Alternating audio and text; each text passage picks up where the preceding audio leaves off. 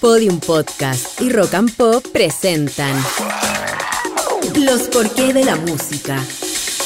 Un podcast que indaga la fascinante relación entre sonidos, emociones y ciencia. Soy Gabriel León y el capítulo de hoy es ¿Por qué nos gustan tanto los conciertos? El 13 de julio de 1985 es probablemente el día más notable en la historia de la música moderna.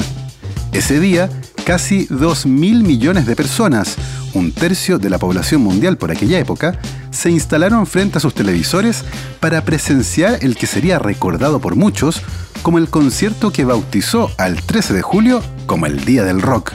Al mismo tiempo, decenas de miles de personas se reunieron en los estadios JFK de Filadelfia y el mítico Wembley de Londres para ver y escuchar en vivo a Paul McCartney, Mick Jagger, Elton John, David Bowie, Queen, Tina Turner, Madonna, George Michael, Duran Duran, U2 y decenas de otras bandas y solistas que hicieron cantar, bailar y emocionarse durante horas al público.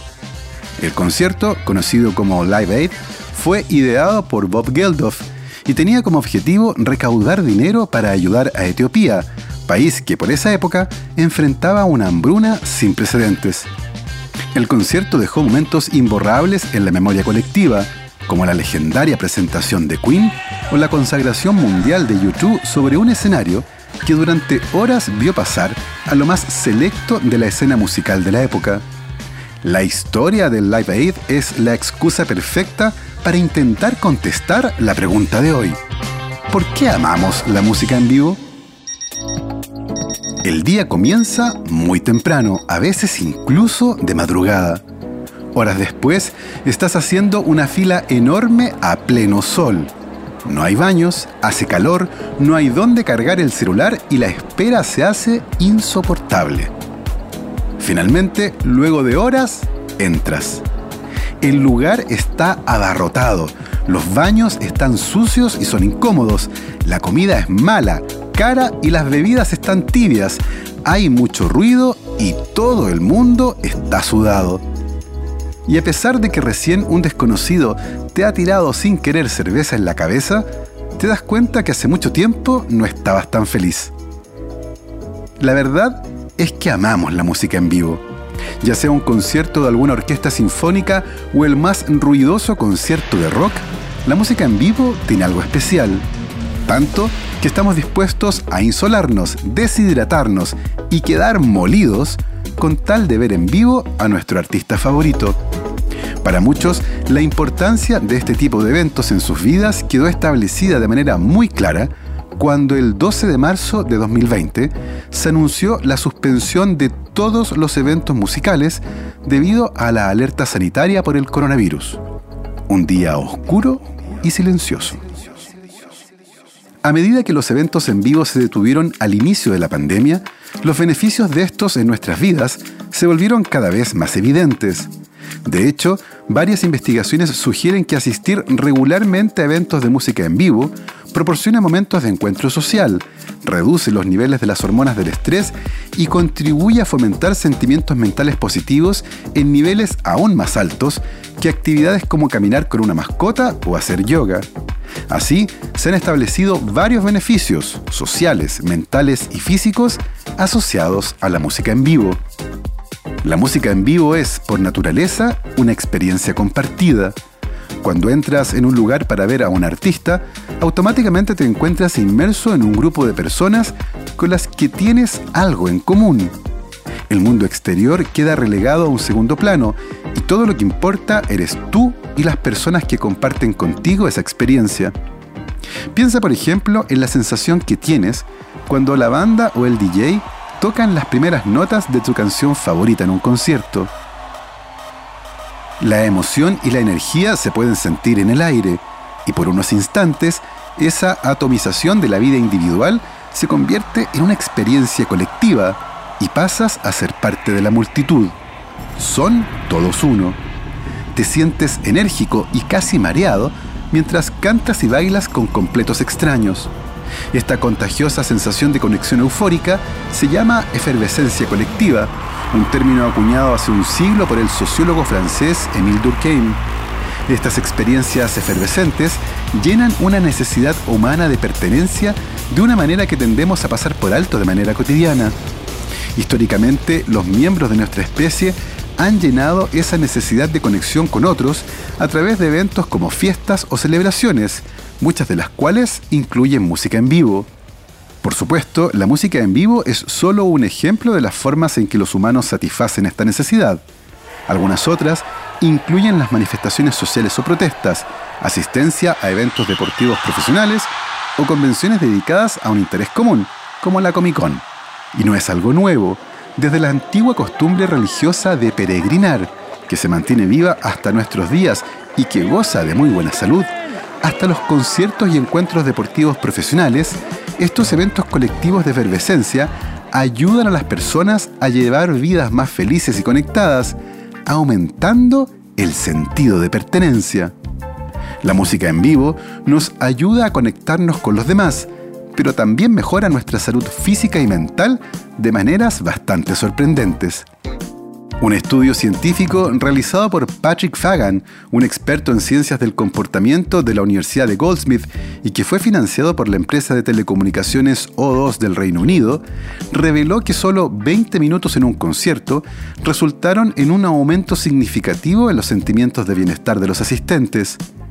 El mismo estudio sugiere que además aumentaron significativamente los niveles de autoestima, cercanía a los demás y bienestar general. También se determinó que aquellos que asisten a conciertos en vivo con más frecuencia fueron los más propensos a obtener estos beneficios, lo que sugiere que asistir regularmente a eventos de música en vivo tiene un impacto positivo en nuestras vidas. Otro estudio, realizado por los investigadores Daisy Fancourt y Aaron Williamon del Imperial College de Londres, encontró que asistir a un concierto reduce los niveles de las hormonas del estrés, como el cortisol, el cortisol se produce cuando el cuerpo está bajo estrés físico o mental y la exposición prolongada a esta hormona se ha asociado con un mayor riesgo de enfermedad cardíaca, diabetes e impotencia. Por lo tanto, reducir sus niveles es relevante, sobre todo considerando los niveles de estrés a los que la mayoría de las personas están sometidas en estos días. Curiosamente, los investigadores descubrieron que no parecía importar cuán fanáticos de la música eran los participantes o cuáles eran sus preferencias. El concierto parecía tener un efecto bastante similar en todos. No solo eso, la experiencia compartida de un concierto parece tener efectos muy profundos en nuestros cerebros. Cuando un concierto comienza con un estribillo de tu canción favorita, te dejas llevar por la música, sigues el ritmo, bailas y mueves la cabeza. Pero si miras a tu alrededor, te darás cuenta de que el resto de los asistentes hace exactamente lo mismo. No solo eso, los artistas y el público parecen moverse como si fueran uno solo, tan sincronizados entre sí como el espectáculo de luces que acompaña a la música. Una investigación del año 2020, publicada en la revista Neuroimage, ha demostrado que esta sincronización también se produce cuando se analiza y compara la actividad del cerebro entre los músicos y quienes escuchan. Y cuanto mayor es el grado de sincronía, mayor es el disfrute de los asistentes.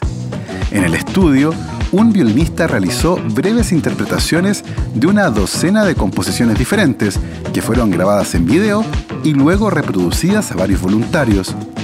Los investigadores monitorearon los cambios en la actividad cerebral de los voluntarios mientras escuchaban la música y lograron determinar que había un aumento en la actividad de ciertas áreas del cerebro.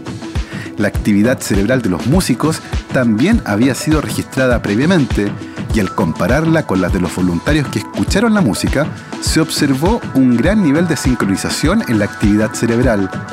Este mismo tipo de sincronía en la actividad del cerebro podría producirse en un concierto, aunque estudiarlo en ese contexto sería mucho más difícil. Con todo, la música en vivo es una experiencia compartida que integra nuestro intelecto, emociones y movimientos físicos con el de toda la audiencia y los músicos.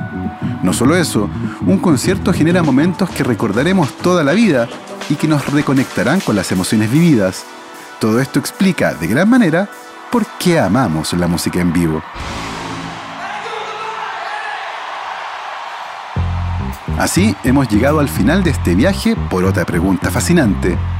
Nos puedes enviar el porqué de la música que te gustaría que respondiéramos en un próximo capítulo a podium.rockandpop.cl.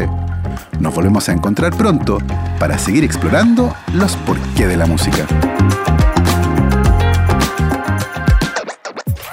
Esto fue Los porqué de la música, el podcast que indaga la fascinante relación entre sonidos, emociones y ciencia. Para escuchar otras historias como esta, entra a podiumpodcast.com, rockandpop.cl, Spotify o donde escuches tus podcasts. Y síguenos en nuestras redes sociales donde nos encuentras como un Podium Podcast Chile y Rock and Pop Chile. Guión y voz Gabriel León. Producción sonora Julio Rojas. Edición Constanza Zúñiga. Idea original Ignacia Inostroza. Dirección General, Podium Chile.